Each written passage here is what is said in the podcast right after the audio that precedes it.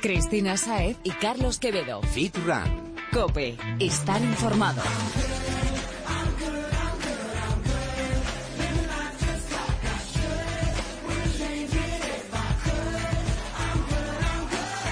Muy buenas Fitrunner, bienvenido a Fitran Cope, el programa de fitness, running y nutrición deportiva que más se ajusta a tus necesidades. ¿Y sabes por qué es así? Porque te escuchamos y respondemos a tus dudas, consultando siempre a los mejores expertos. Buenas Cris y bienvenido Fitrunner. Ya estamos preparados un miércoles más con temas invitados que, como decías, compi, van a ser súper útiles para los que nos estáis escuchando. Eso seguro, así que Fitrunner, si hay algo por ahí, algún tema que te gustaría que tratásemos, o si tienes dudas o lo que sea, escríbenos a través de las redes sociales y haremos todo lo que esté en nuestra mano para ayudarte en tu camino hacia ese cuerpo y esa salud que deseas. Para eso estamos aquí, para ayudarte. Así que entra a nuestros perfiles o escríbenos usando el hashtag FitRun.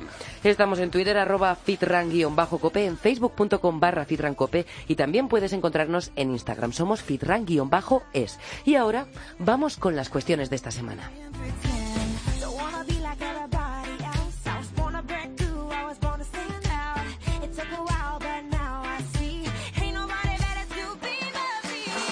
Antes de nada, Carlos, ¿cómo fue el entrenamiento espartano que organizasteis el domingo en el retiro? Bueno, bestial, Chris. La verdad que, que una experiencia espectacular, como siempre que me reúno con, con mis espartanos ahí en el retiro. Y nada, a pesar de las inconveniencias un poquito del tiempo, que ya sabes que va, viene, va, viene. Sí, es que terminamos la semana Por fatal. eso, la verdad que, que bueno, bastante bien y bueno, la gente se lo pasó muy bien, que es lo que cuenta. Y nada, hasta el próximo. Oye, ¿algún ejercicio así chulo que hicisteis? Varios, varios. Eh, bueno, todo el tema grupal, por parejas, la gente se lo pasa muy bien y, y siempre son dinámicas que, que les gusta a la gente, ¿no? Salen de los gimnasios y, y nos vamos a la calle y hacemos entrenamientos muy chulos, la verdad. Un día se tiene que apuntar, vamos, todo el mundo. Eso, yo no fallaré. Y, oye, esta pregunta es que se me ronda a mí por la cabeza. ¿Hicisteis el grito espartano? La duda ofende, siempre, siempre. Siempre acabamos los entrenamientos con este grito, a la gente le motiva y es esa, esa guinda del pastel que, que hay que poner en todo entrenamiento espartano. Me encanta. Y oye, hablando de planes de fin de semana, yo también quiero hablar de un plan, pero para el próximo domingo.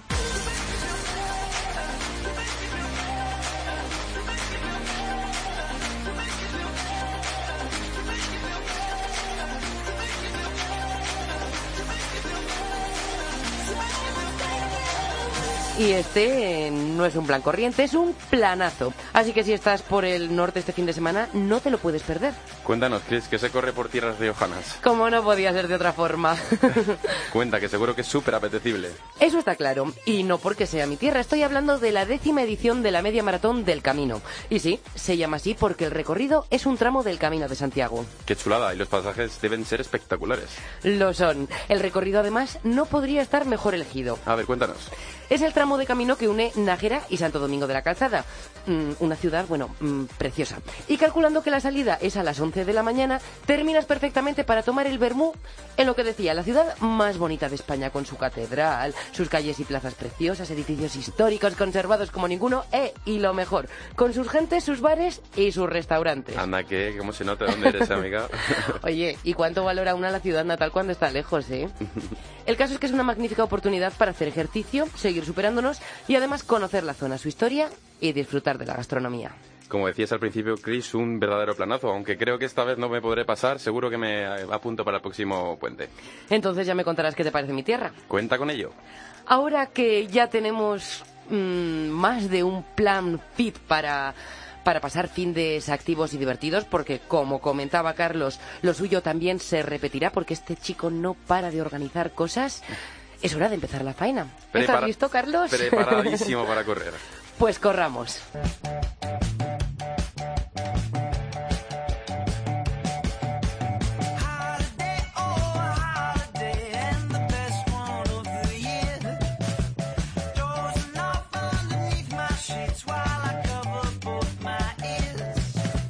La de hoy es una historia de superación de la que podemos aprender y mucho. Es la representación de todo eso que te solemos decir sobre que los límites los marcas tú y de que lo único imposible es lo que no se intenta. La cuestión es cuánto lo quieres, porque si de verdad lo deseas no hay nada que, que pueda pararte. Como a nuestro invitado de hoy, que nada le impedió disfrutar de su pasión, que es correr. Ni disfrutar ni convertirse en el profesional que es hoy. Dani siempre ha practicado deporte. Empezó a nadar con tres años y es que es su forma de vida. Pero con 22 años tuvo un accidente de moto y perdió parte de la pierna derecha. Lo que más le importó en ese momento, no volver a correr. Decidió no dejar esa parte tan importante de su vida, comenzó a entrenar y con mucho esfuerzo ha conseguido situarse en dos ocasiones como subcampeón del mundo de triatlón paralímpico y ser campeón del mundo de acuatlón. que lo es en la actualidad. Una verdadera historia, como decíamos, de superación. Vamos a saludarle. Dani Molina, bienvenido. Muy buenas, Dani. Hola, buenas tardes. Dani, mm, después del accidente volviste a practicar deporte, a montar en bici, a nadar, pero lo que más te costó fue volver a correr. ¿Qué significó para ti volver a correr? Bueno, sí, lo que más me costó fue volver a correr porque, bueno, eh, yo tengo una limitación en la rodilla y no puedo flexionarla mucho, entonces me, cuesta- me costaba mucho, mucho eh, me costaba mucho andar y sobre todo correr y al final, bueno, pues fue una prótesis especial, pude poquito a poco empezar y de verdad que yo siempre soñaba, me despertaba soñando que, que volvía a correr y la verdad que fue toda una ilusión volver a hacerlo, ¿no? Sí, una sensación de esas que se, que, que se pueden experimentar pocas veces. Sí, es una sensación única, ¿no? Volver a correr después de 17 años, pues fue algo, algo único. ¿Y cómo fue el proceso, Dani? Pues eh, el primer día que, que volví a correr fue en la ortopedia, donde, donde me hacen todas las prótesis y donde me la, pues, la probé por primera vez. Y bueno, pues no llegué a correr más de 100 metros o 50 metros o algo así. Y el primer día que realmente salí a correr, pues fui a las pistas de atletismo ahí donde vivo, en Guadalajara, y, y di media vuelta a la pista y es todo lo que pude hacer. Poquito a poco fuimos y, eh, metiendo más metros, más metros, y bueno, pues al principio lo que hacíamos era dar vueltas a la manzana de casa y para no ir muy lejos, sino por miedo a no poder volver, y poquito a poco íbamos haciendo manzanas más largas. Eh, al final un día pues me fui a correr y, y, no sé si estuve media hora, 40 minutos, una hora corriendo y hasta hoy. Oye, Dani, me estoy dando cuenta de que estás hablando en plural. ¿Quién era esa persona que te acompañaba? Eh, bueno, es mi mujer, la que era en ese en ese momento mi novia y la que ahora es mi mujer y es la que siempre me ha apoyado, ha estado conmigo y, y ha venido a- viene conmigo a todas las pruebas, a todas las competiciones y es la que siempre me ha, me ha animado y apoyado a hacer lo que hago. Siempre el apoyo de la familia, lo más importante. Siempre, siempre. Lado es lo más importante. Bueno, eh, Dani, cuéntanos, algo que me interesa, que me interesa como, como entrenador es el tema de, de- del entrenamiento. ¿Cómo, ¿Cómo te lo has planteado después de que pasó aquello de la lesión? ¿Cuánto tiempo le has dedicado? Eh, ¿Cómo te lo has planteado en general eh, una vez eh, a raíz de, de aquella lesión? Bueno, pues eh, a partir del accidente empezamos a nadar, lo, lo primero porque yo era nadador de pequeñito, yo llevaba toda, empecé a nadar con tres años y, y luego cuando empecé, empecé con, el- el- con lo que es el triatlón, bueno pues eh, empezamos muy poquito a poco, el entrenador que tenía yo en ese momento, pues que con el que estaba entrenando, eh, fuimos muy poquito a poco, corriendo muy poquito, metiendo bici, nadando mucho y haciéndolo todo muy progresivo eh, porque el riesgo de lesión era alto, ¿no? Porque eran 17 años sin utilizar las piernas para correr. La buena sí la utilizamos, pero la mala no. Y Claro. muscularmente pues había que trabajar toda esa zona Ujú.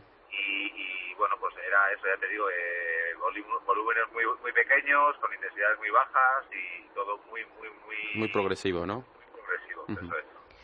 Dani, ser además campeón del mundo de acuatlón y doble subcampeón de triatlón del mundo, que, que se dice pronto, conlleva un gran entrenamiento detrás.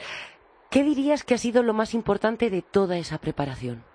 Pues sí, eh, conlleva muchas horas de entrenamiento. Lo más importante es la constancia, constante, el día a día, el trabajo diario, el tener un, un parece mentira que, lo- que ser profesional de deporte que tengas que tener un horario, ¿no? Pues Ujú. un horario, el, el- el levantarte siempre a la misma hora, una rutina diaria de entrenamiento, ¿no? no. Yo pienso que, que aunque tengas todo el día, soy de las personas que tengo manías y mis manías son mis horarios, eh, pues algunas siempre entro en la misma hora de natación o procuro entrarla siempre a la misma hora. Sí, La todo muy organizadito. Todo muy organizado, sí. A mí Ujú. cuando me descolocan, eh, el día se me hace raro. Claro. Realmente cuando tienes una rutina tan, tan fuerte ¿no? y tan arraigada al entrenamiento es complicado el, el que te la desvaríen. E incluso cuando estás de vacaciones, en periodos de vacaciones, es complicado el volver otra vez a... Sí, sí, sí. De hecho, a los deportistas, que, sobre todo los triatletas, que entrenamos muchas horas al día, Ujú. cuando estás de vacaciones lo que más te cuesta es descansar. Claro. Eh, tienes que obligarte a descansar y a no hacer nada. Y Ujú. eso- a mí es lo que más me cuesta, estar tres, cuatro, cinco días parados sin hacer absolutamente nada. Eh, el cuerpo realmente te pide te pide hacer algo. Y- Te pide y actividad. cuando- Sí, eso no son vacaciones, es un suplicio. Eso sí, sí, sí, eso es, un, es un suplicio porque te empieza a doler todo, porque estás Claro. sentado sin hacer nada, Claro. te duelen las piernas, te duele la, la cadera, te duelen los brazos y necesitas estar en, movi- en Claro. movimiento, porque al final son muchos meses, durante muchas horas al día, Ujú. entrenando y al final el cuerpo te pide entrenar, te pide, Claro. eh, te Se pide adapta. esa adrenalina que, cre- que, que creas cada día y, y te lo pide. Oye, hacer referencia en muchas ocasiones a muchas horas. ¿Cu- ¿De cuántas estamos hablando? Para que nos Bueno, hagamos pues- a la idea. Depende del día, hay días que solo son tres y hay días que llegan a ser seis, siete horas diarias. Madre mía, ¿eh? Sí, mucha ansiedad. Una jornada laboral completa. Es un trabajo como Dani, No tan bien pagado, pero. Y hablando, y hablando de todo el tema de cómo gestionarte los tiempos y entrenamientos y demás, cuéntanos cómo preparas el tema ya más mental, más de temas de cabeza, ¿no? ¿Cómo, cómo, te, cómo te gestionaste todo esto a raíz de la lesión, eh, etcétera, etcétera? Bueno, eh, la verdad que es que yo eh, mentalmente siempre he sido muy fuerte. ¿no? Yo, yo desde que tuve el accidente, eh, cuando tienes un accidente con 22 años y pierdes una pierna y te ves tan mal, tan mal, que te ves más cerca de estar más allí que aquí, eh, la, el- la cabeza, cualquier cosa te parece poco, ¿no? La- eh, los dolores y el esfuerzo, el sacrificio, esas cosas te parecen poco, porque lo has pasado tan mal y has sufrido tanto para llegar a donde he llegado, que, que pues esas cosas eh, lo valoras y dices, con lo mal que estuve, estoy- estoy muy bien, he conseguido muchas cosas de una vida que, que, bueno, que mucha gente querría, ¿no? Sí, esto solo puede ir a mejor y tengo que seguir tirando porque esto va a seguir adelante. Eso es. Peor de lo que estuve no, puedo- no, no voy a estar. Eh, ahora estoy muy bien. Tengo una vida casi perfecta y, y, bueno, pues eh, me piensan siempre que entrenas y siempre que, pues sí que es verdad que hay días duros y que hay días que apetece menos y pero piensas en eso, echas la vista atrás y miras atrás un poco y, y ves lo que por lo que has pasado y eso es lo que a mí me motiva a entrenar. pues, Merece la pena. Sí, sí, merece la pena. ¿Y, y tienes ahora mismo algún reto a la vista? ¿Qué le, qué le depara 2016 a Dani Molina? Bueno, tenemos varios retos, que es intentar ser campeón del mundo por, por- al final, al- por fin, porque hemos sido dos veces, dos, veces- dos veces subcampeón del mundo, dos veces quinto del mundo, dos veces tercero de Europa y siempre estamos ahí. Tienes un bueno, pedazo de currículum. Sí, está muy bien, pero nos falta el, el- el ser campeón del mundo, que es lo que, por lo que luchamos todos los días, ¿no? Y luego, bueno, pues queremos hacer algún medio Ironman más, porque, porque bueno, yo tengo un objetivo final a largo plazo, que es hacer un Ironman y intentar correr en Hawái, en el Ironman de Hawái, y bueno, pues ese es mi objetivo de aquí a 3, 4 años. Casi Pero de nada. momento, pues sí, la verdad que es un reto muy bonito, muy duro, pero creo que es un reto muy bonito y que, que está ahí, que bueno, que... ¿Y cómo, cuen- cuéntanos, cuéntanos cómo vas a preparar un, cómo, cómo prepara Dani un, un triatlón, vamos, un Ironman de Hawái? Porque es tela, tela, o sea, sí. es una disciplina espectacular. Bueno, todavía, todavía no he empezado a prepararlo porque, pasado empezamos con la media distancia, con los medios Ironman, y bueno, pues mucha, mucha gente me dice que estoy de sobra preparado para, para hacer un Ironman. Ujú. Pero yo creo que a lo mejor físicamente sí lo estoy, pero mentalmente no. Entonces, eh, yo pienso que lo más importante es estar preparado mentalmente, porque físicamente, bueno, el cuerpo aguanta mucho, pero la cabeza cuando dice que no y cuando dice basta, dice basta y, y no hay nada que hacer. Entonces, yo no quiero ir a Hawái y, y llegar a, la meta habiendo sufrido durante 10, 12, 14 horas o 16 horas, Ujú. sino quiero ir a Hawái y llegar a la meta habiendo disfrutado durante 10 o 12 horas o las horas que sean. ¿no? Ujú. Mi idea es esa, llegar allí en plena forma, con mi cabeza bien colocada y, y sabiendo a lo que me enfrento y, y, bueno, pues hasta ahora. De momento nos enfrentamos a los medios Ironman y los disfrutamos y los sufrimos con cabeza, pero todavía no estoy preparado mentalmente para llegar a, Bueno, pues esperamos que ese día llegue y puedas volver a estar aquí con nosotros y contárnoslo. Antes de despedirnos, Dani, ¿qué consejo les darías a los que nos están escuchando para que sigan trabajando como tú por conseguir su, su objetivo? Que siempre hay que seguir luchando.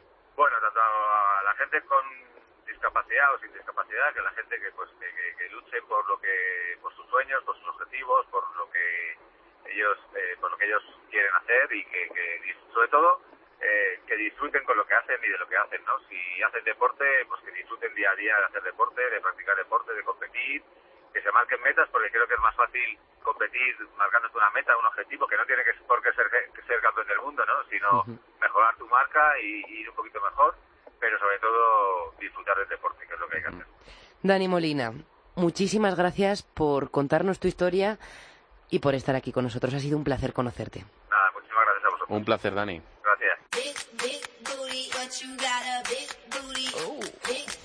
¡Que no!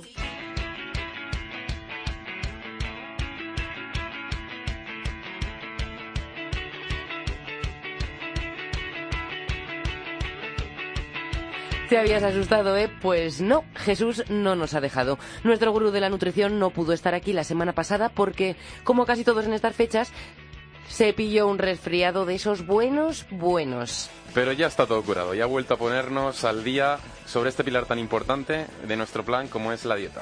Jesús Santín, bienvenido de nuevo. Buenas, Jesús. Muy buenas, chicos. Siento, siento haberos fallado la semana pasada, pero ya sabéis cómo son estas cosas. Tú no nos fallas nunca. ¿Cómo estás de salud? Que es lo importante. Nada, recuperado. Al final hemos ido cayendo todos uno a uno y ya era raro que me hubiese librado yo. Bueno, me alegro de que ya te hayas recuperado y de que estés preparado, porque lo estás dando guerra como siempre, ya sabéis. Pues hoy te hemos pedido que nos hables de un tema que suscita bastantes dudas entre los feedrunners, o más que un tema, de un tipo de alimentos. No sabemos cuándo es mejor comerlo, con las cantidades unos pecan de exceso y otros de defecto, nos sacas de las vitaminas y no sabemos qué más nos aportan. En fin, que necesitamos que nos ayudes con la fruta. Cuéntanos, Jesús, ¿por dónde empezamos? ¿Qué nos aporta? Eh, cuéntanos un poquito. Bueno, pues eh, siempre eh, la fruta resulta un tema muy controvertido. De toda la, de toda la vida eh, se ha asumido como que hacer dieta o hacer una dieta saludable es comer fruta, fruta y verdura. Y eso es una verdad a medias. Yo le pongo siempre el punto de, exclamación a, esta frase porque la gente no maneja bien lo bueno y lo malo que tiene la fruta. ¿De acuerdo? La fruta en el fondo, el componente fundamental es agua, un 80%, es una de las cosas que nos aportan, junto como comentaba Carlos, vitaminas, fibras vegetales, eh, fitonutrientes, antioxidantes, pero tiene una gran composición o carga en, azúcar, en fructosa, y de ahí reside el problema o donde hay que manejar la fruta de una manera determinada. Ahora que dices la palabra fructosa, en algún otro programa hablando de la glucosa, has dicho la frase o fructosa, que es peor que la glucosa. Esto, esto es así. A ver, cuéntanos un poco. Vamos a matizar, vamos a poner, aunque sé que no nos gustan mucho las palabras científicas, pero a veces vamos a intentar que, que, las personas que nos escuchen entiendan la diferencia entre glucosa y fructosa. Eso es lo importante. Tanto la glucosa como la fructosa tienen la misma fórmula molecular, es decir, se componen de lo mismo, carbono, hidrógeno, etc. Es decir, es el mismo, el mismo componente. La diferencia es que la glucosa eh, está colocada de una manera diferente a la fructosa, es decir, es un isómero. Tiene la misma fórmula, pero colocado lo que hay dentro de esa fórmula de manera diferente. Entonces, no es tan perniciosa como la glucosa, pero no deja de ser un monosacárido, es decir, ya sabéis que todos los azúcares, como hemos comentado en todos los programas desde que yo llevo colaborando con vosotros, si no son consumidos en momentos previos justo a un, desgaste muscular o, de ejercicio, durante o post a nivel de recuperación, tienen el problema que estimulan la insulina y pueden generar ese, esa transformación inmediata en grasa. Entonces ahí viene el problema de la fruta, en que la fructosa no puede ser una glucosa, un azúcar. Mira, creo que le habrás descubierto esto a mucha gente. La fruta relacionada con la grasa, esto es una cosa que cabe en pocas cabezas. Todos los azúcares, independientemente de donde vengan, a ser refinados o simples o monosacáridos, siempre van a tener gran afinidad por transformarse en grasa si no van a ser utilizados de manera inmediata. Ahí viene el juego que tiene la insulina en la glucemia de la sangre, es decir, siempre se lo explico a la gente cuando, cuando me pregunta, si nosotros utilizamos eh, un azúcar, este azúcar va a subir de una manera rápida en sangre, va a subir la glucemia y el cuerpo lo que quiere es dejarla de una manera estable gracias a la insulina. La insulina se encuentra en el azúcar en la sangre, entonces tiene que, que deshacerse de, de, ese nivel de azúcar y tiene que llevarlo a algún sitio. Entonces tiene dos opciones, o una célula muscular bueno, aparte del hígado, que también regula un poquito lo que sería el tema de glucosa, o a la célula o tejido adiposo. Si la célula muscular no está activa o no va a hacer nada, siempre lo va a llevar al tejido adiposo. Entonces es un previo a la grasa. Entonces, ¿cómo la comemos, Jesús? Eh, cuéntanos, ¿cuál- ¿qué frecuencia, qué cantidad, en qué momento del día, por la mañana, por la noche? Como habíamos comentado un poquito en el programa de la semana pasada, no, del anterior, en el tema de eh, pastas integrales, arroz integral, se salió mucho el tema del índice glucémico, es muy importante en momentos en el que el cuerpo tenga la glucemia baja. Y puede ser nada más levantarnos, junto con el desayuno, que ahí la glucemia viene baja de toda la noche y no generaría mucho problema, o en torno a lo que sería el entrenamiento independientemente de la hora, sea previo al entreno, durante el entreno o post-entreno. O sea que eso de me almuerzo una frutita, me meriendo una frutita, si no está en torno al entrenamiento, mejor comer un trozo de pechuga de pavo. Podríamos matizar un poquito que todos los azúcares mezclados con una fuente de proteína, con verduras, etcétera, con otro tipo de comida, siempre van a rebajar ese índice glucémico, es decir, ese impacto de elevar la, la insulina en sangre y la glucosa en sangre. Pero claro, al final la gente tiende, por echar mano y por el sabor dulce, a comer tres, cuatro piezas de fruta y cuando evalúas un poquito el plan nutricional que traen las personas, te das cuenta que a lo mejor hay seis, siete piezas de fruta Madre a lo mía. largo de todo el día de manera indiscriminada, que está muy bien a nivel aporte agua, a nivel aporte vitaminas, pero tenemos que tener en cuenta que también aporta azúcar, entonces no podemos dejar de lado ese componente. Claro. Entonces, eh, porque bueno, el agua, el tema del agua está claro que en vez de fruta lo podemos compensar bebiendo de una botella de agua. Pero ¿y las vitaminas? ¿Las vitaminas que nos aporta la fruta podemos encontrarla en otros grupos de alimentos? Sí, siempre todo es, eh, es algo parecido a como cuando antiguamente decían las lentejas son las que más hierro tienen, ¿no? O los lácteos, los que más calcio tienen. Hay muchos otros alimentos que contienen gran cantidad de, de antioxidantes, pero sí que es cierto que todo lo que son frutas, verduras, son los que un, un mayor porcentaje de antioxidantes y vitaminas pueden aportarnos en la dieta. Hay muchos tipos de verduras que nos pueden, nos pueden aportar también estos niveles de, de esas sustancias. Y volviendo a las frutas, ¿hay alguna más perniciosa que otra? ¿Alguna que deberíamos evitar? Vale, más que pernicioso, porque tampoco vamos a tirar la fruta de, de peligrosa o todo lo contrario, para algo bueno que nos aporta naturaleza, que es la fruta y la verdura, siempre intentar escoger, primero, dentro de nuestro plan nutricional, en la que tenga la carga glucémica adecuada, es decir, el nivel de hidrato de carbono adecuado a nuestro, a nuestro cómputo global. Por ejemplo, un plátano tiene más nivel de azúcar que puede tener unas fresas, no quiere decir que sea mejor o peor, sino que lo tengamos en cuenta.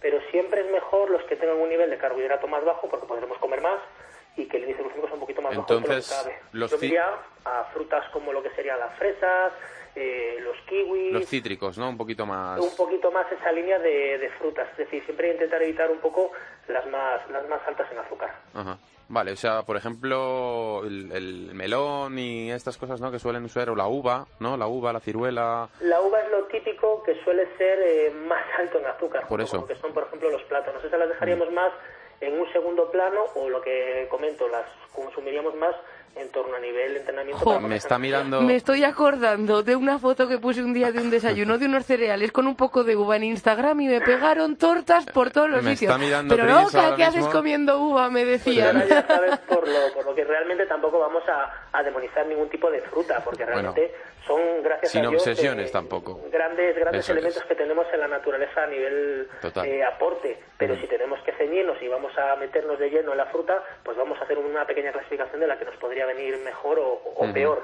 Ujú. Oye, te voy a preguntar por una en concreto, Jesús, porque con esta se oye de todo, que si es malísimo porque tiene mucha grasa, que si no es buenísima hay que comerla a todas horas. ¿Qué pasa con el aguacate? Vale, el aguacate eh, es algo parecido a lo que comentábamos el otro día con la mantequilla de cacahuete, si recordáis. El aguacate tiene un aporte de ácidos grasos saludables fenomenal, pero claro, como toda grasa hay que tenerla en cuenta dentro del plan nutricional. Si nosotros nos comemos un aguacate estamos aportando una cantidad de grasa que tenemos que compatibilizar.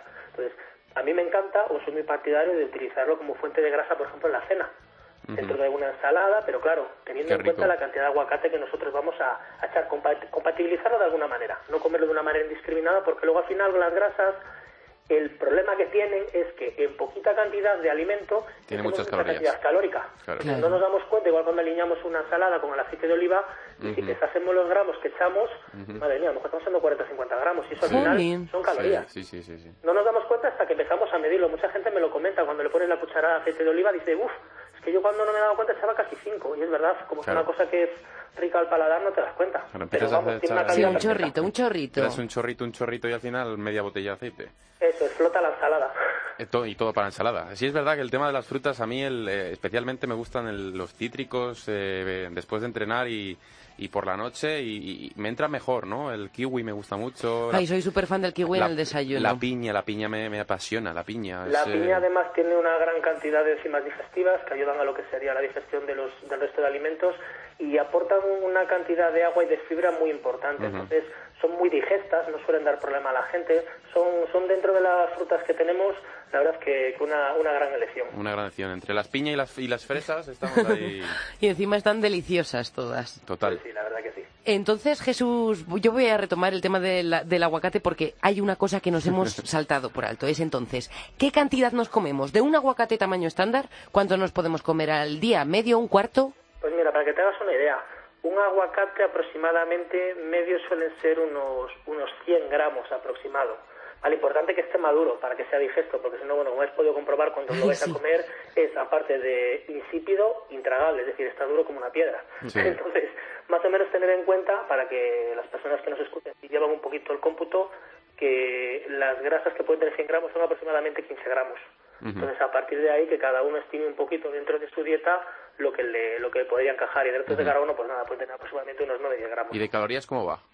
Pues de calorías hablamos sobre unos 100, unas 160, 180 calorías por cada 100 gramos de, Bueno, de ya aguacate. son... Sí, sí, es bastante, ¿eh? Hombre, siendo, siendo que- grasas tiene, tiene un poquito más. Claro, en poca cantidad que nosotros metamos, al final vamos a hacer que sean muy calóricas en ingesta. Mm, Pero bueno, yo creo que las grasas, las grasas que tiene el aguacate, ¿no? Como decía Jesús, era... son buenas, Son ¿no? de las buenas, sí. Son saludables. Yo siempre se lo digo a la gente, tiene que haber un mínimo de grasa en la dieta. Un gran error de la gente es eliminar por completo las grasas. Y las grasas tienen un soporte hormonal, un soporte a nivel protección de las membranas celulares, a nivel eh, protección cardiovascular, que, que tiene que estar. Es un 20%, entre 10, 20, dependiendo de qué momento de dieta nos encontremos, tiene que haber dentro de, de lo que sería nuestro plan nutricional. Bueno, pues Jesús, como en cada tema que tratamos contigo, siempre tenemos que mirar muy mucho cuál es nuestro objetivo, qué queremos conseguir y hacer las cosas con cabeza, que se puede comer de todo pero sin abusar. Claro, el problema es cuando la gente muchas veces te pregunta, ¿esto es bueno o es malo? Depende en qué cantidades, en qué momento. Al final no puedes extraer algo de una manera aislada y tildarlo de bueno o de malo. Tienes que tener en cuenta todo el plan nutricional que tienes encima de la mesa y si encaja o no dentro de lo que tú de lo que tú estás buscando. Pero no hay nada que haya que desechar o nada que haya que hacerlo premium dentro de una dieta.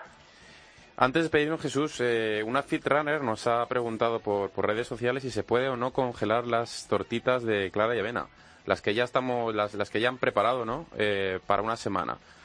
Eh, no hay nadie mejor que tú para responderla, así que cuéntanos. Pues mira, en principio no hay ningún tipo de problema. De hecho, eh, hablando un día con un comercial de, de las típicas claras de Brick, que ahora se encuentran en los supermercados, eh, que incluso tienen que estar refrigeradas, me comentó que no habría ningún problema, incluso que estuviesen fuera de la nevera, y que se podrían congelar, sea cocinadas o crudas. ¿Y no, no pierde las, las no propiedades? pierde ningún tipo de propiedad. Es decir, yo he hecho la prueba, a veces tienes un de un litro de claras, es demasiado, te vas de viaje, te ha quedado medio litro, lo congelas y lo dejas descongelar y la textura es exactamente igual. El problema es que puede dar, por ejemplo, una patata. Una patata sí que es verdad que cuando la descongelas la textura no queda la misma y pierde, pierde gracia. Pero una clara, sea cocinada o sea cruda, no pierde propiedades. Otra cosa es que la textura de algo congelado sí que pueda resultar más desagradable, pero como la tortita normalmente se calienta en el microondas, no le daría ningún tipo de problema, no le, no le perdería esa gracia de sabor que tiene o de textura. Sobre todo las patatas fritas, ¿no? Como las congeles y las vuelvas a poner. Ay, sí, imagínate. Un desastre para el paladar. Eso no cruje nada. Pues Jesús Santín, muchísimas gracias por tus consejos y por responder a las dudas de nuestros oyentes, que, que aquí- estamos aquí para ellos.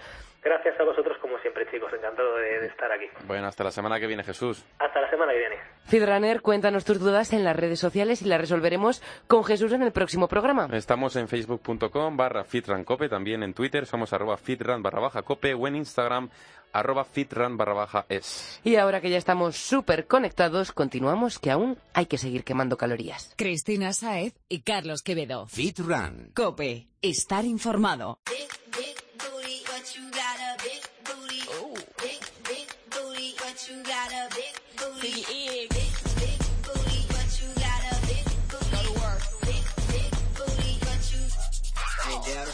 Ahora sí nos toca hablar de fitness.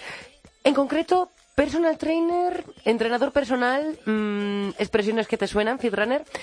Sonaban antes así como a celebrity o deportistas de élite, pero las cosas han cambiado y mucho, y aunque hay quienes siguen teniendo una idea de este tipo, cada vez son más los que contratan al suyo. Lo primero porque ahora es mucho más asequible que hace cinco años, sin ir más lejos. Y siendo así, desde luego que merece la pena disfrutar de los beneficios de un personal trainer. Mm, por precio y también por el fenómeno moda un poquito, que no es que sea malo. El problema, el problema, como hablábamos con Jesús hace un par de semanas, antes de su mal invierno, es que a veces hacemos o dejamos de hacer cosas sin saber exactamente por qué lo estamos haciendo o lo estamos dejando de hacer. Y como eso no puede ser, tenemos a la siguiente invitada, que está lista para explicarte qué es esto de un personal trainer. Ella es Marta Rosado, fundadora de Personal Studio y está ya aquí con nosotros. Bienvenida, Marta. Bienvenida, Marta. Hola, muchísimas gracias. Buenas tardes. Lo que decíamos, cuéntanos qué es un entrenador personal, porque creo que no tenemos muy claro qué es el concepto. Muy bien. Eh, a ver, es un profesional del mundo del fitness especializado en una o más disciplinas.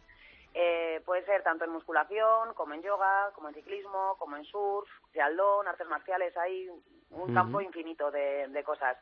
Eh, bueno, somos personas que trabajamos de forma con el cliente individual y lo acompañamos en todo momento, ¿vale? Sobre todo en, tanto en el entrenamiento como, como Sí, un poco de coach también, psicológico, Exactamente, motivación. Exactamente. Eh, luego también eh, es, el entrenador está capacitado para atender tanto los intereses como las necesidades de, mm, de un usuario o de un atleta profesional, eh, dentro siempre del principio máximo de la individualidad psicobiológica, porque tampoco sa- sabemos que todos tenemos un límite, cada uno es diferente, pero Claro. hay que saber hasta dónde llegar. Eh, luego, pues cada entrenamiento mm, eh, va en búsqueda de satisfacciones, pues tanto como en el campo de la salud, como en la calidad de vida, eh, objetivos más concretos o hasta el logro de un alto rendimiento físico, que es como, como una persona que ya es tiene un deporte más concreto o quiere destacar en algo que ya de Sí, quiere bien, pero- competir o quiere, quiere ponerse al límite. Exactamente. Y luego, bueno, pues eh, eh, es labor de todos asegurar un servicio seguro, eficaz y que sea eficiente, eh, que aleje a la persona tanto del desánimo como del fracaso y, por supuesto, reduciendo el riesgo de lesiones al máximo, eh, pues masificando la condición física y sacando pues, lo mejor de, de cada persona, de cada individuo. Marta, decíamos que bueno, la idea de entrenar personal para celebrities era para celebrities, a de- deportistas de élite. Eh, evidentemente, yo creo que eso está más que obsoleto hoy en día. Pero, eh, ¿a quién creéis que está dirigido un personal trainer, un entrenador personal? Bueno, como decías al principio, sí que es verdad que tiene, que tiene mucho que ver también lo del tema económico, que antes el entrenador personal se veía como un abismo eh, lejano en, cuesto- en cuestión de, de dinero, eh, pero bueno, pues que como todo lo que sale nuevo, pues al final, tanto técnicas de, de deporte como en el resto de las, de las cosas, eh, todo va bajando. A ver, eh, Claro. en principio está recomendado para absolutamente eh, todas las personas, pero sobre todo para las que no tienen nociones en rutinas o en entrenamientos. Cuando entra una persona al principio en un gimnasio que está un poco perdida porque sí que necesita un- que le digan exactamente cómo tiene que hacer, porque le dices cuál es la máquina y no tiene ni idea. Sí, ¿sabes? por, por lo menos una un guía. Exactamente, sabe que tiene un asiento, pero se puede sentar y no sabe si tiene que tirar de un cable, de una polea o qué es lo que tiene que hacer. Y luego, bueno, pues está indicado para todas eh, las personas, como decía antes, expertas que quieren aumentar pues un nivel más su estado de forma o rendimiento. Y también pues para las personas que tienen una lesión eh, o para las personas que han pasado por esa lesión y quieren recuperar o están saliendo de ella. Eh, también pues para embarazadas, posparto, Ah, personas que opositan, es decir, para todo el mundo prácticamente. Sí. Oye, ¿y, y habría, Marta, alguna persona para la que tú dirías, no, mira, para este perfil no está recomendado, no es el indicado?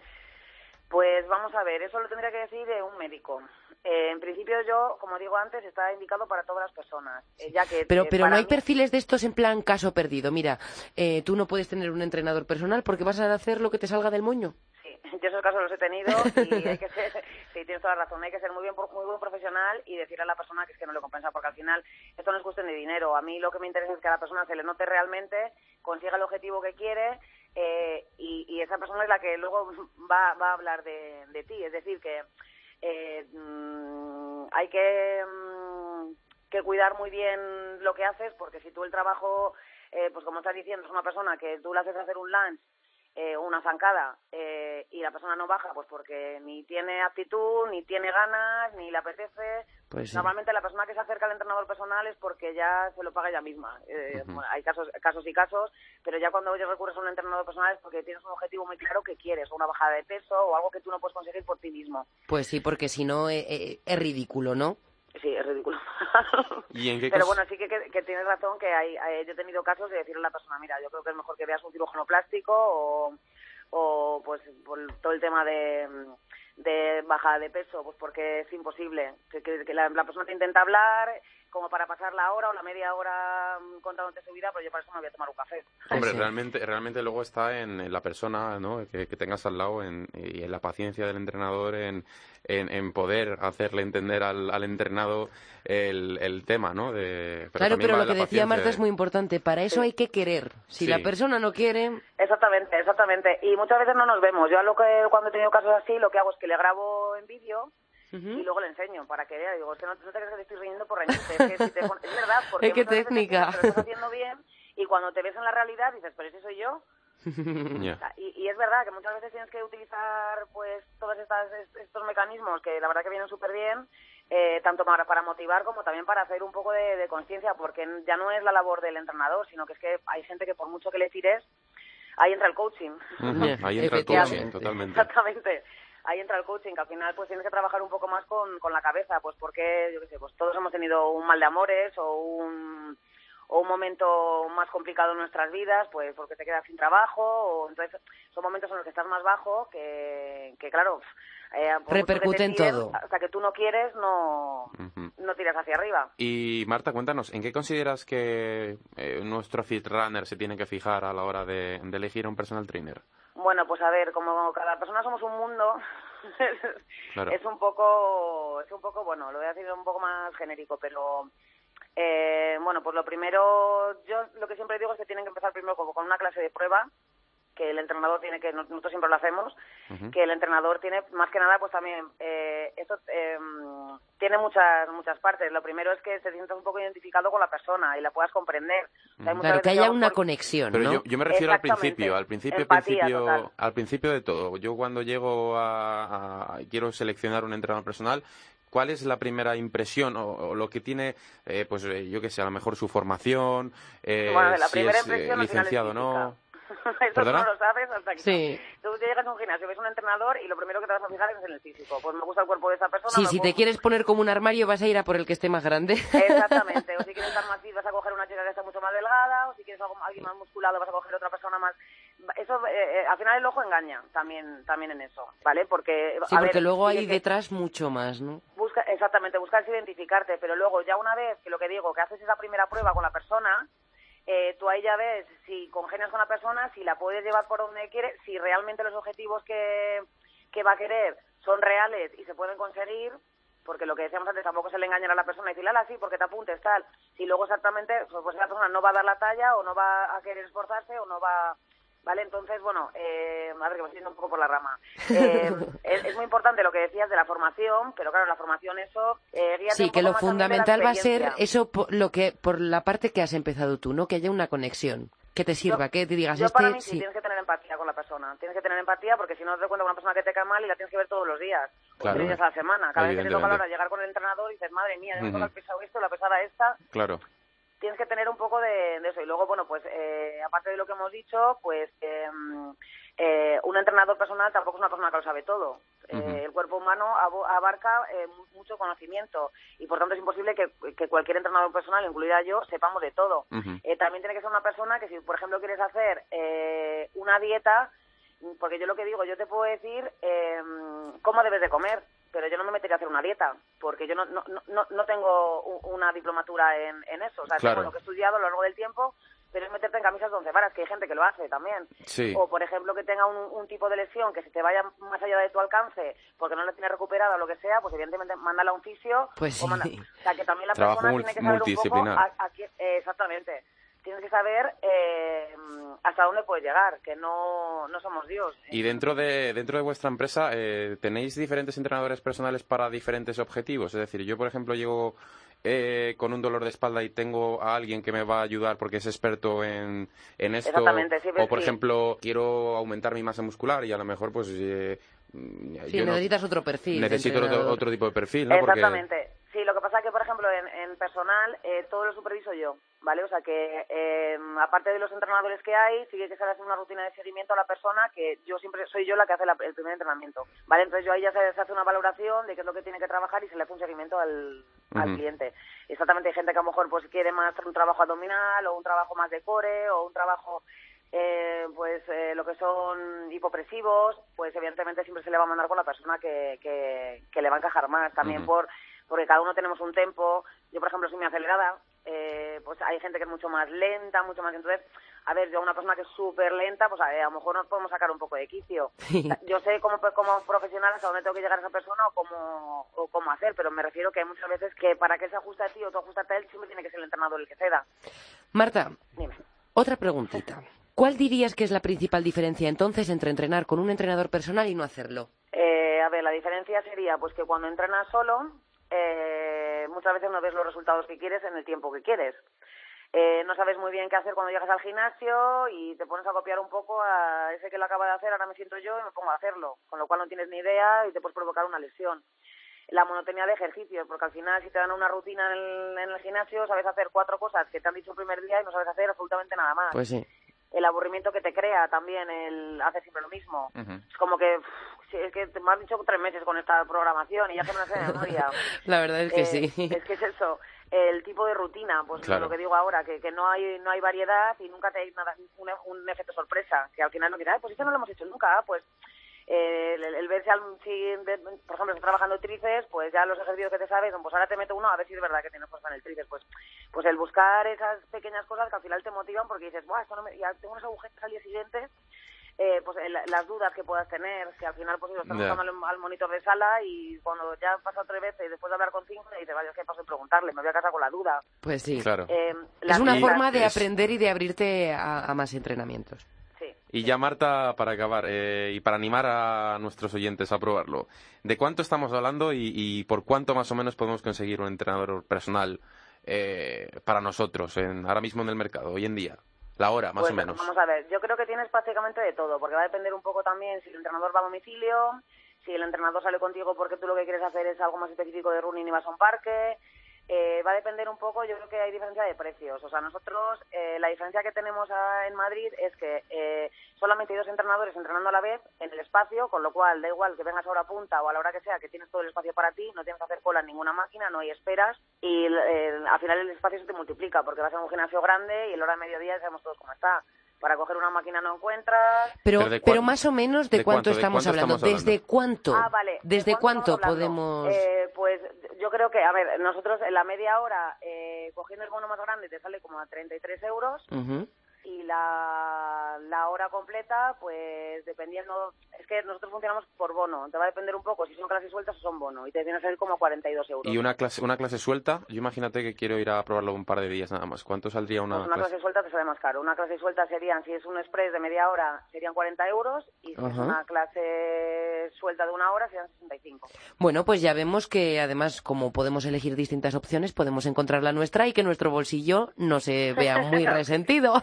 Claro que sí, pero vamos, eh, yo creo que eh, vais a encontrar gente desde todos los desde todos los, puntos. Yo creo que, que incluso en que encontraréis gente más joven que están empezando, tal, pues lo pueden hacer hasta por 20 euros. Pero vamos, luego lo que decíamos antes, tienes que valorar un poco el profesional que tienes delante, eh, la experiencia que tiene y lo, lo, lo que ha conseguido o los objetivos que consigue la gente.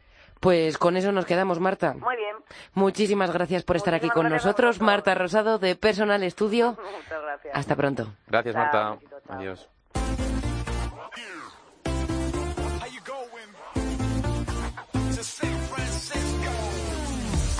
Y con todo lo que hemos aprendido hasta ahora, llegamos a la parte de la práctica. Toca moverse, Firrunner, y además la cosa se va complicando cada vez un poquito más. Estoy deseando conocer en qué consiste el ejercicio de esta semana. Fitrunner, estamos hablando del ejercicio de Paco Ming.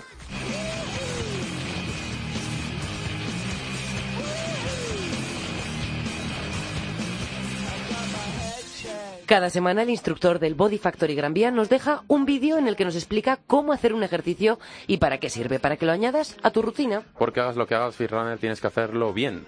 Y además de esa explicación, Paco te va a dar unas buenas ideas para que hagas otras cositas.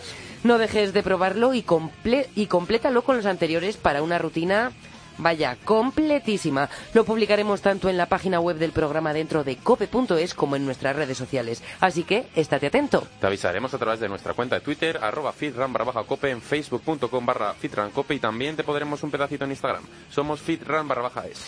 Y queremos que compartas con nosotros qué te ha parecido. ¿Lo has probado ya? Hazlo con el hashtag PacoFitran.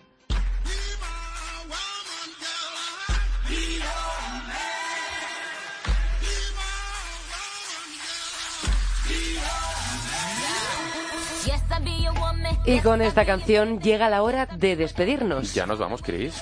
Sí, ya ha llegado ese momento. Bueno, hasta aquí el programa esta semana, Fitrunner. En siete días volvemos a la carga. Gracias por acompañarnos una semana más. Carlos, hasta la semana que viene. Hasta la semana que viene, compis.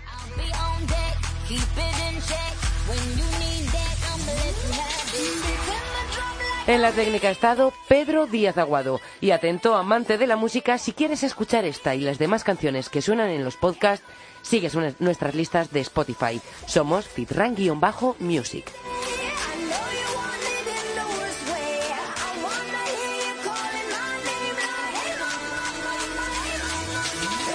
Fitrunner, un honor que hayas compartido este rato con nosotros. Como siempre, estamos en contacto.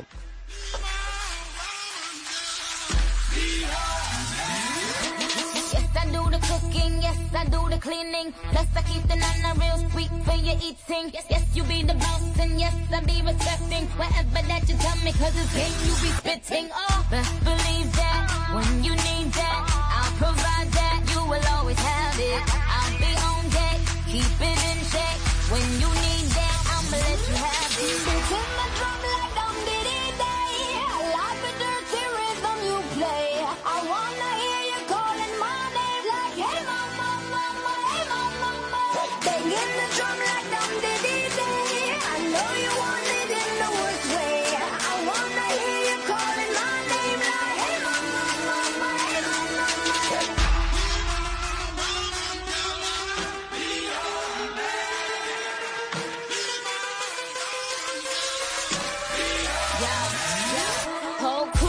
juice, yo came the truth. My screams is the proof, them other dudes get the juice. So I speed in the coupe, leaving this interview. It ain't nothing new, I've been fucking with you. And them bitches ain't taking you, just tell them to make a you, huh? That's how it be, I come first like debut, huh? So baby, when you need that, give me the word, I'm no good, I'll be bad for my baby. So Make sure that he's getting his share. Make sure that his baby take care. I'm on my toes, on my knees, keep 'em please, rub 'em down, be a lady and a freak. Oh. Beating my drum like dum diddy.